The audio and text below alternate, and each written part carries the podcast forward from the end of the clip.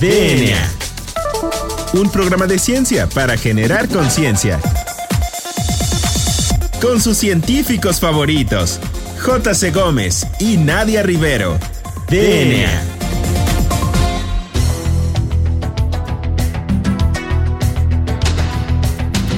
Hola, hola, hola. Bienvenidos a una emisión más de este su programa favorito sobre divulgación de la ciencia DNA.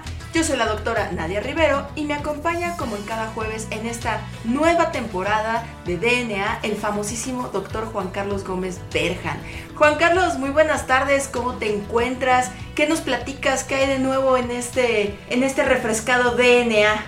Pues mira, estamos muy contentos de que, bueno, vamos a estar otro año más en, Ciudadana, estamos muy felices porque Ciudadana la verdad nos ha apoyado mucho, el IMER es una institución muy, muy valiosa y pues seguimos haciendo labor eh, en cuestión de darle voz a nuestros científicos, ¿no?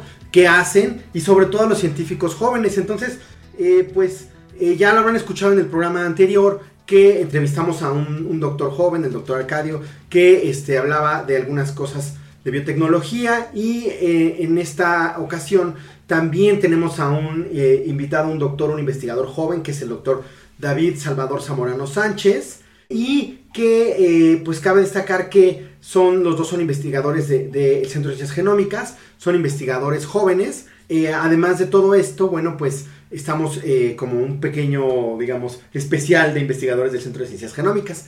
Entonces, bueno, el doctor David Zamorano es eh, egresado de la licenciatura en investigación biomédica básica, estas este, licenciaturas que han surgido y que son emergentes y que son bastante interesantes, ¿no?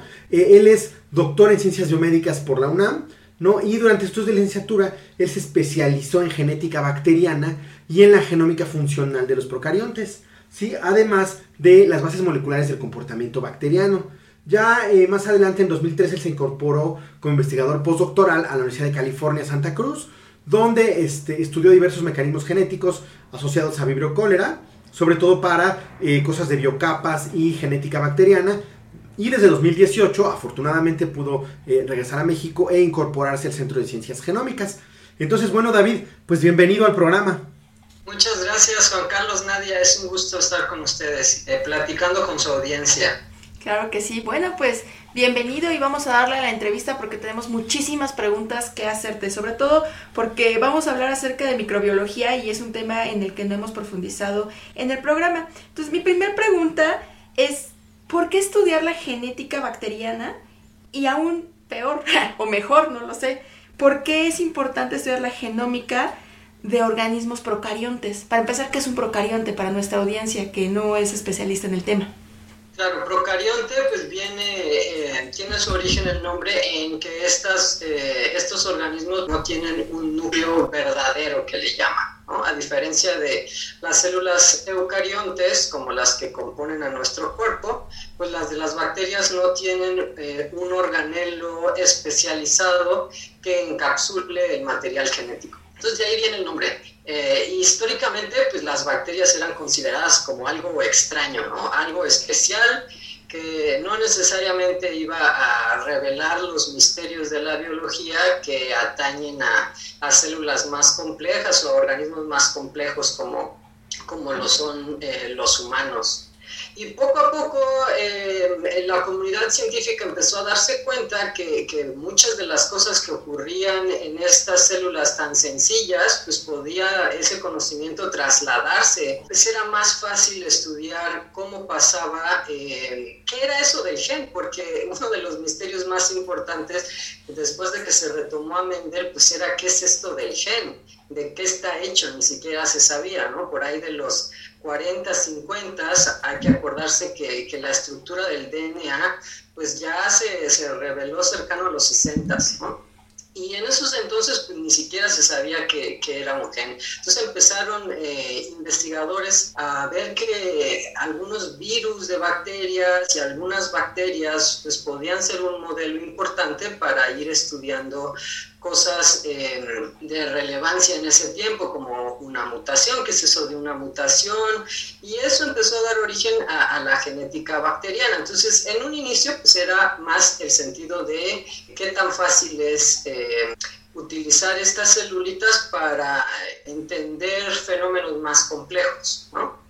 Entonces, eh, luego empezamos a darnos cuenta pues, que las bacterias eran importantes para el humano en muchas otras cosas, ¿no? ya en la ciencia de los alimentos, en la salud pública. Eh, y para los curiosos, que ahí me incluyo yo, que, que empezó la gente a ver que las bacterias hacían cosas fascinantes que, que no se sospechaba, ¿no? Eh, cuando las empezaron a ver abajo del microscopio, pues las empezaron a, a ver hacer este, cosas bien sofisticadas y pues ahí entró la curiosidad de pues, cómo le hacen, ¿no? Cómo esas celulitas tan sencillas se ponen a dar vueltas y maromas, eh, eh, debe haber algo detrás, ¿no?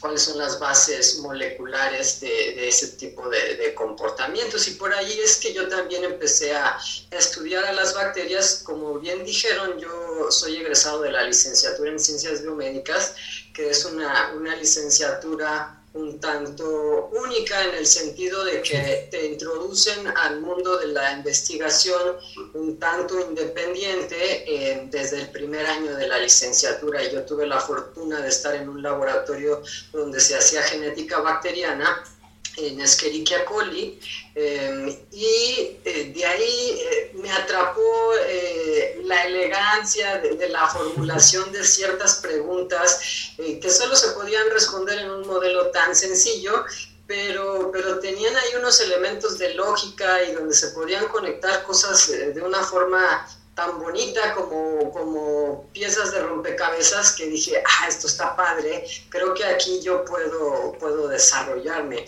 Entonces, eso me atrapó y sí, en, los siguientes años entré un poquito a estudiar eh, bioquímica, también hice cosas en hongos, también modelos eh, más o menos sencillos, no tan sencillos como las bacterias, pero por ejemplo, este, ahí estudié un hongo que se llama Neurospora crasa, eh, que es el que crece naranjita en las tortillas desafortunadamente, y ahí también hice un poquito de genética, em, pero bueno, recordar que los hongos son eucariontes, ¿no? Entonces yo en algún momento regresé, eh, decidí regresar a las bacterias para seguir eh, con mi formación académica y aquí seguimos. Oye, ay, bueno, este, no sé si contesté tu pregunta ya a final de cuentas, creo que dije mucho. No, no te preocupes, de hecho está muy bien porque, o sea, el punto es como tenemos que conocer la genética de algo muy sencillo para después entender los procesos biológicos que están ocurriendo en un organismo, no me gustaría decir complejo, porque bueno, mi formación bióloga no me lo permite, pero sí digamos que un organismo que tiene pues un mayor este número de, compartimentos y puede hacer los procesos biológicos de una manera más complicada. Pero eh, bueno, también aquí lo importante es que, por ejemplo, los estudios que has realizado tienen que ver con biofilms. Entonces, en este sentido, pues nos gustaría que os platicaras como qué es un biofilm y por qué es importante estudiarlos en este, para la sociedad, qué nos ofrecen estas investigaciones. Por supuesto, sí. Em, bueno, a lo mejor antes de entrar de lleno a la definición, habrá que comentar cómo es que estudiamos eh, a las bacterias, que es lo que atañe ahorita, en los laboratorios, porque en el laboratorio pues se tratan de reproducir ciertos fenómenos biológicos pero no es tan sencillo, ¿no? Tenemos que hacerlo con lo que tenemos a mano y eh, tenemos que tratar de, de, facilitarnos la vida para poder empezar a entender cosas que creemos que están ocurriendo en la naturaleza. Entonces usualmente los ponemos a crecer en vasitos, eh, en el laboratorio les llamamos matraces, eh, y les damos pues comida ad libitum, ¿no? Hasta que se arten. Entonces esas cosas usualmente no ocurren cuando están creciendo sobre una hojita o sobre la tierra o adentro de, de, algún intestino donde tienen que competir por la comida. Entonces ciertas cosas que nosotros vemos en el laboratorio pues nos contestan algunas preguntas pero dejan en el aire pues aspectos bien importantes de la vida diaria de los microbios. Y uno de estos aspectos eh, es la formación de, de, biocapas. También históricamente lo que uno tenía en la cabeza era que las bacterias pues eran estas bolsitas de, proteínas que andan nadando solas por ahí, em, compitiendo y buscando nada más comida de una forma individualista. No, pensamos en las bacterias con esta capacidad de hacer comunidad, de entablar relaciones de sociedad o comunicarse. Eh, tiene algunas décadas para acá que empezamos a darnos cuenta que hay ciertos tipos de comunicación entre estas eh, células sencillas. ¿sí? Y, y, por ahí de los quizá 80s, 90s empezó a darse este auge del estudio de los biofilms. ¿Qué son estos biofilms? Pues son en esencia comunidades bacterianas generalmente están asociadas a una superficie sólida o semisólida, de ahí el de que sea una capa, por eso es un film, y están recubiertas por una matriz extracelular. ¿Qué es eso? Pues es algo que secretan estas células al exterior y los recubre, es una especie de, de cápsula que los protege o los encierra también porque eh, eso limita la difusión de los nutrientes. ¿Qué pasa? Que si tienes nutrientes limitados y además si te están yendo por todos lados, pues más difícil va a ser atraparlos. ¿sí? Entonces una estrategia que, que, se ha favorecido a lo largo de la evolución pues es esta formación de espacios más cerrados en donde esta comunidad de bacterias, que no necesariamente es el mismo tipo de bacterias, pueden ser más, más complejas, están ahí encerraditos, compartiéndose ciertos nutrientes y protegiéndose un tanto del exterior, porque en el exterior pues hay agentes antimicrobianos, em, hay depredadores, etcétera, etcétera. Ahora, desde un punto de vista antropocéntrico, ¿por qué nos interesan también los biofilms? Bueno, porque, eh, por ejemplo, en los hospitales, ¿no? estamos interesados en estudiar esas bases moleculares para poder prevenir la formación de biofilms. Pues muy interesante, David. La verdad es que es un tema muy apasionante. ¿Qué te parece si lo dejamos hasta aquí? Y en la siguiente sección abordamos un poquito más de, eh, de este tema de biocapas. Seguimos en DNA.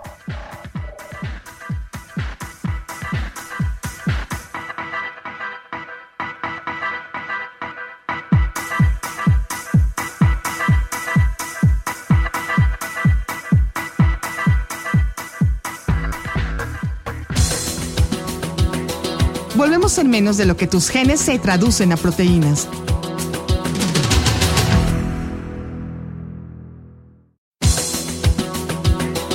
Ya recargamos ATP. Continuamos.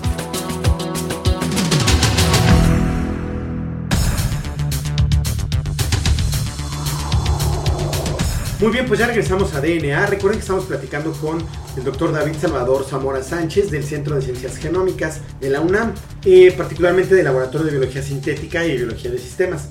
Entonces, eh, David, pues nos platicabas de las biocapas y la importancia de las biocapas, pero nos gustaría en esta sección abordar un poquito de cuáles son tus temas de investigación y eh, qué relevancia tienen para la sociedad. Bueno, yo retomando esto de los biofilms y de cómo las bacterias eh, se relacionan entre sí, eh, la mayoría de mis líneas de investigación tienen que ver con entender cómo las bacterias toman ciertas decisiones y cómo procesan la información que está en el exterior y lo convierten en una respuesta fisiológica. En lo particular, estoy trabajando con un patógeno de humanos que de ahí pues podemos eh, retomar cierta relevancia eh, pues más antropocéntrica, ¿no? Eh, a todos nos interesa entender lo que nos enferma. Entonces, yo estudio una bacteria que se llama Vibrio paragimolíticus, que es uno de los principales causantes de gastroenteritis asociada al consumo de alimentos marinos, pues contaminados ¿no? o mal cocinados. Entonces, em, más allá de eso, pues este organismo es bien interesante porque eh, realiza un montón de procesos fisiológicos que, por ejemplo, algunos de sus primos, como Vibrio cólera, que también es un patógeno bien importante, no hacen. ¿no? ciertos comportamientos sociales como moverse en grupo, y, este tipo de cosas que a nivel de las bases moleculares a mí eh, me gusta mucho, porque tienen que tomar una decisión, por ejemplo, de moverse, moverse en grupo, estacionarse en un lugar y hacer un biofilm, deshacer el biofilm y, y ahora moverse, y todo eso está controlado por proteínas y más abajo, este, en el dogma central de la biología molecular, pues en los genes. Entonces, en el laboratorio estudiamos desde em, pues, la composición del genoma, ¿Eso qué significa para la bacteria en el sentido de su repertorio de, herramientas para llevar a cabo acciones? ¿sí? Pues tiene tal fulanito gen y entonces puede hacer esta función. Ahora, ese fulanito gen, ¿en qué momentos está produciendo la proteína? ¿no? Eso me va a decir si, si, está moviéndose la bacteria o si está eh, dedicada a hacer biofilm. Entonces, eso tiene que ver con qué proteína está eh, produciéndose en la bacteria, en qué momento. Y eso le llamamos regulación y tiene que ver con, eh, pues, qué tipo de comportamiento o qué decisión va a tomar la bacteria.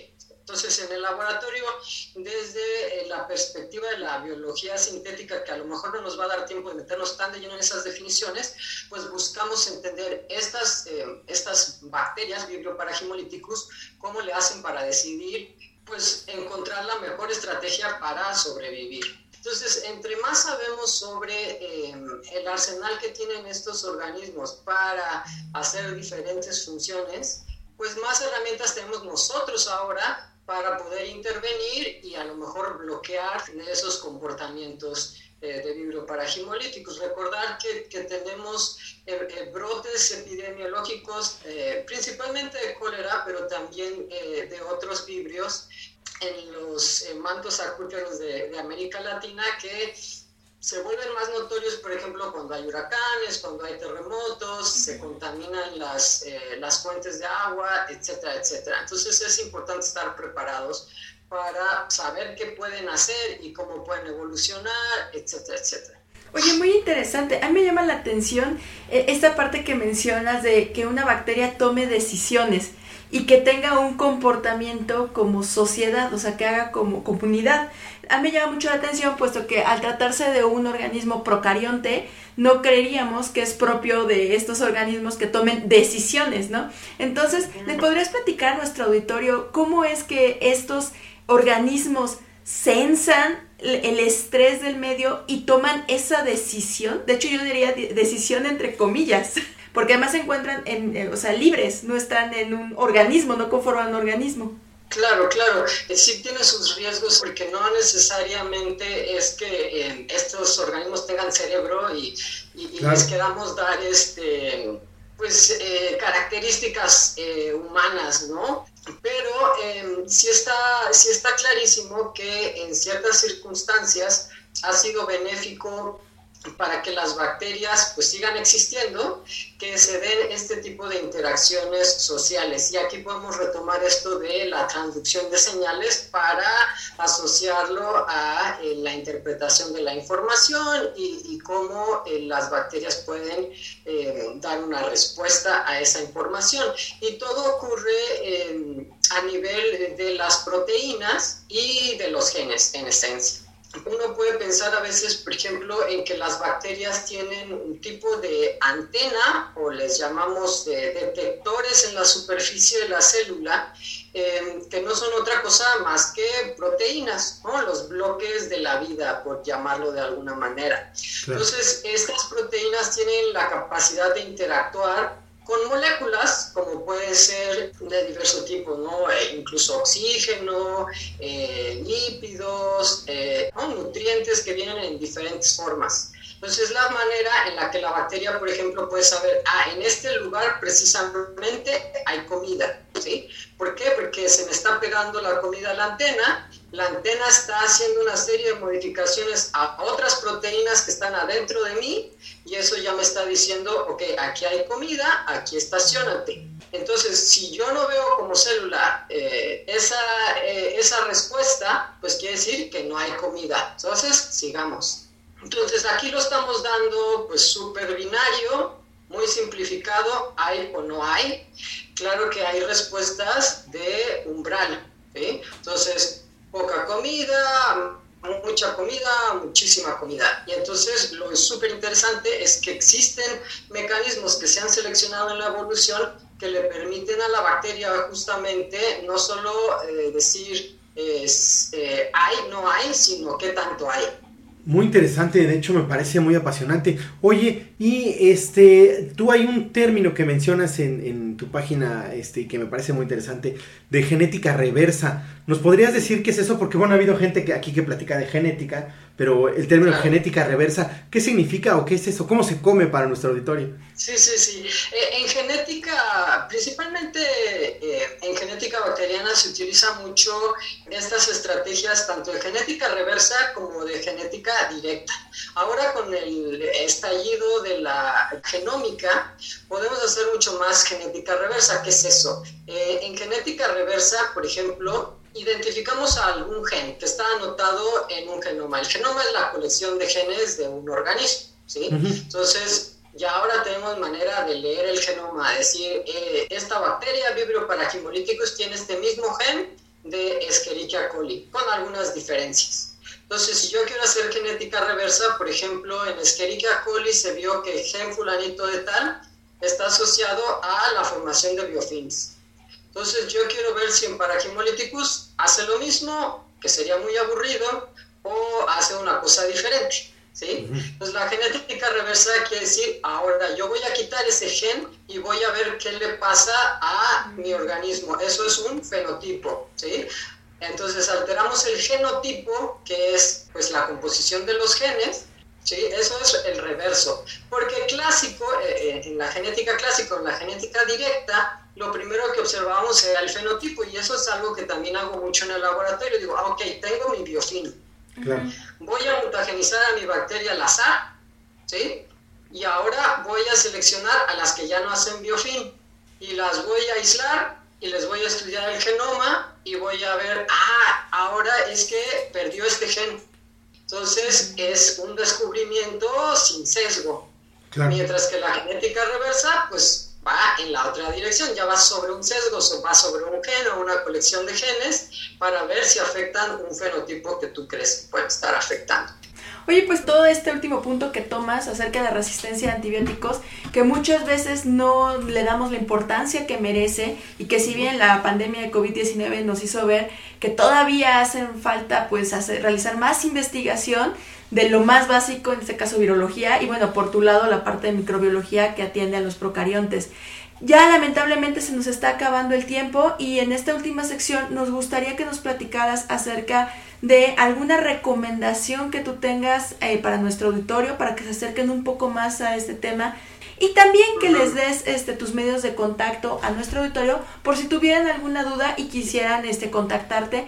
Por supuesto, sí. Últimamente eh, tuve la fortuna de que me invitaran ya un par de veces a un podcast que se llama Explain Me. Mm, Es un ejercicio bien padre de dos divulgadoras, eh, una de ellas que, que también hace investigación, como el trabajo que hacen ustedes de lo que está ocurriendo en el mundo de la ciencia. Eh, en la página del CCG me pueden buscar como David eh, Zamorano Sánchez y también en Twitter me encuentran como arroba vibrizamo con Z. perfecto. Y bueno, la última pregunta que caracteriza al programa es, Juan Carlos. ¿Cuál es tu canción favorita? El ska de los Caligaris es lo que me ayuda en las mañanas para, para arrancar. Entonces me gusta, pues tanto kilómetros como eh, caminando. Perfecto. Bueno, pues agradecemos mucho a nuestro invitado David Salvador Zamorano Sánchez del CSG por acompañarnos el día de hoy. David, muchísimas gracias. Un gusto, la verdad, eh, la pasé muy bien y espero que, que podamos platicar pronto otra vez. Pues esperamos tenerte muy pronto en nuestros micrófonos. Hay que recordarles a nuestro auditorio que nos sigan también a nosotros en nuestras redes. Nos encuentran en Twitter como arroba ScienceSox o como arroba ImerDNA. En Instagram nos encuentran como arroba ScienceSox y arroba DNA en Imer. Y finalmente en Facebook nos encuentran como arroba ScienceSox. Entonces yo soy la doctora Nadia Rivero Yo soy el doctor Carlos Berjan. y esto fue DNA. Hasta la próxima.